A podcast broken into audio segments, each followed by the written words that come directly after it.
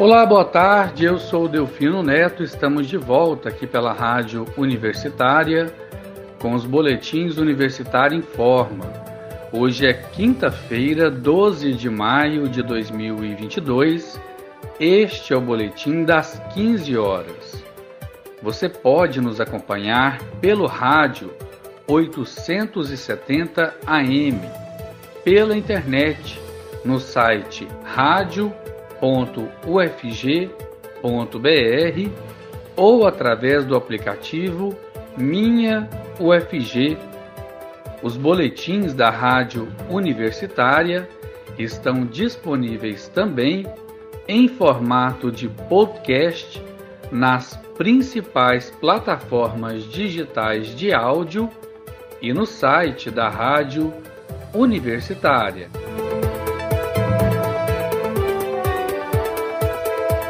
Rússia diz que a adesão da Finlândia à OTAN é definitivamente uma ameaça ao seu país. Um porta-voz do governo russo comentou que as medidas tomadas pelo país nórdico são motivo de arrependimento e devem ser respondidas.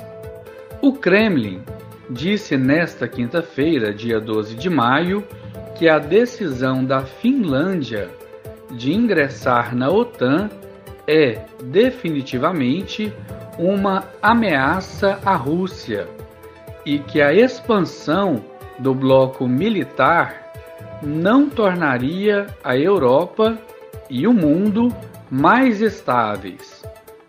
O presidente e o primeiro-ministro da Finlândia disseram na quinta-feira que o país deve acelerar o processo de ingressão na aliança militar da OTAN, sem demora. Em uma teleconferência com repórteres, o porta-voz do Kremlin, Dmitry Peskov, disse que as medidas tomadas pela Finlândia para ingressar na OTAN são motivo de arrependimento e motivo para impor uma resposta à altura. Segundo o porta-voz do governo russo, esse movimento pode mudar toda a forma como a Rússia executa suas políticas externas. O ministro das Relações Exteriores da Rússia também se manifestou abre aspas, a adesão da Finlândia à OTAN é uma mudança radical na política externa do país, fecha aspas, disse o ministério em comunicado. Questionado se isso representava uma ameaça para a Rússia, Peskov respondeu: definitivamente. A expansão da OTAN não torna o nosso continente mais estável e seguro. Ele também disse que a Finlândia aderiu a medidas hostis contra a Rússia.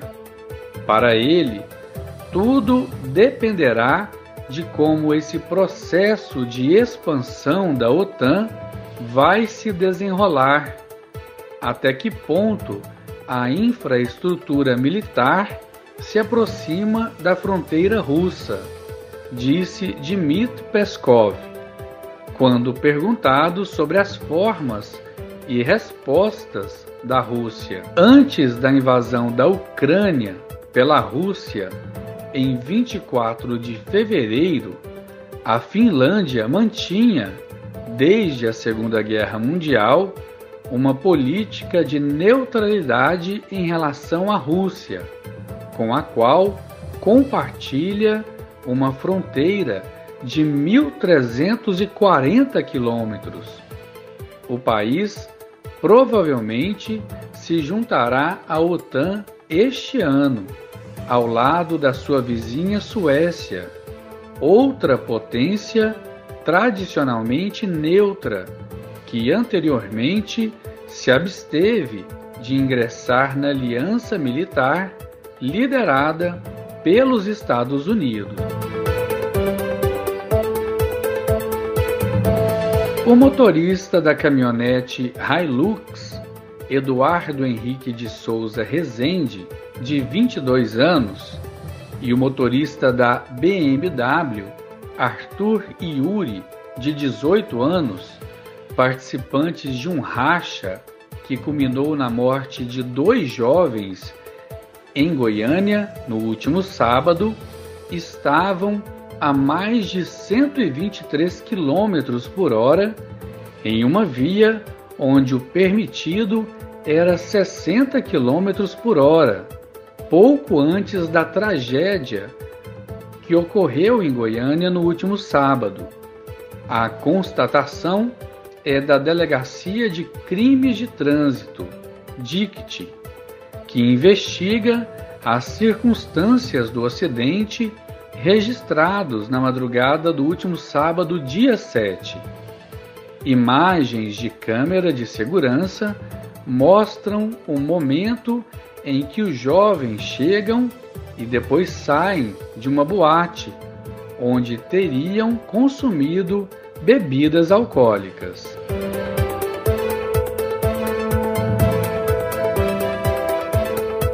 Edivar Madureira encontra Lula para propor construção de bancada da educação.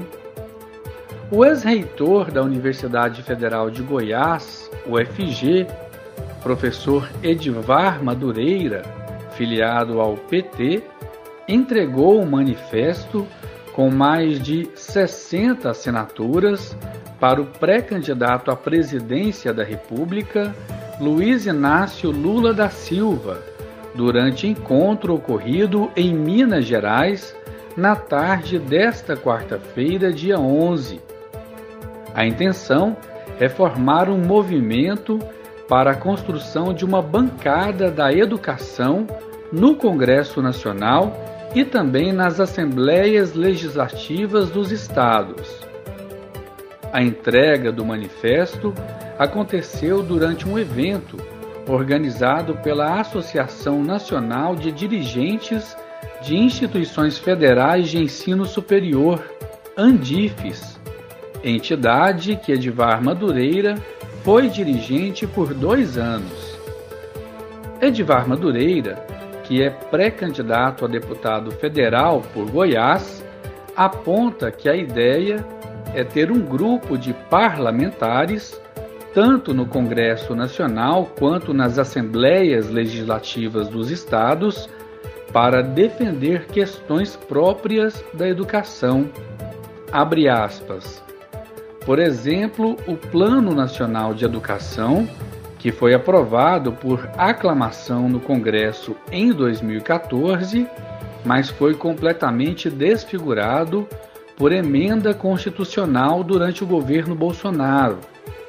A questão da autonomia das universidades, com lista tríplice, o Programa Nacional de Assistência Estudantil, com apoio a estudantes carentes que não há lei para isso, sem contar a carreira para professores da educação básica.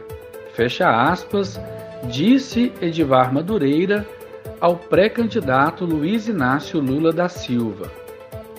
O ex-reitor da UFG aponta que para defender esses temas é necessário construir uma bancada sólida voltada para a defesa da educação a intenção dele é formar uma rede de apoio de pelo menos 80 pré-candidatos, 20 dos quais ainda não assinaram o documento entregue ao ex-presidente, em 17 estados, formados por ex-reitores, pesquisadores, professores e lideranças.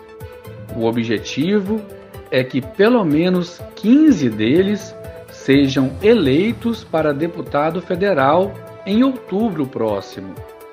Neste sentido, a entrega do manifesto para Lula visa fortalecer o movimento pró-educação.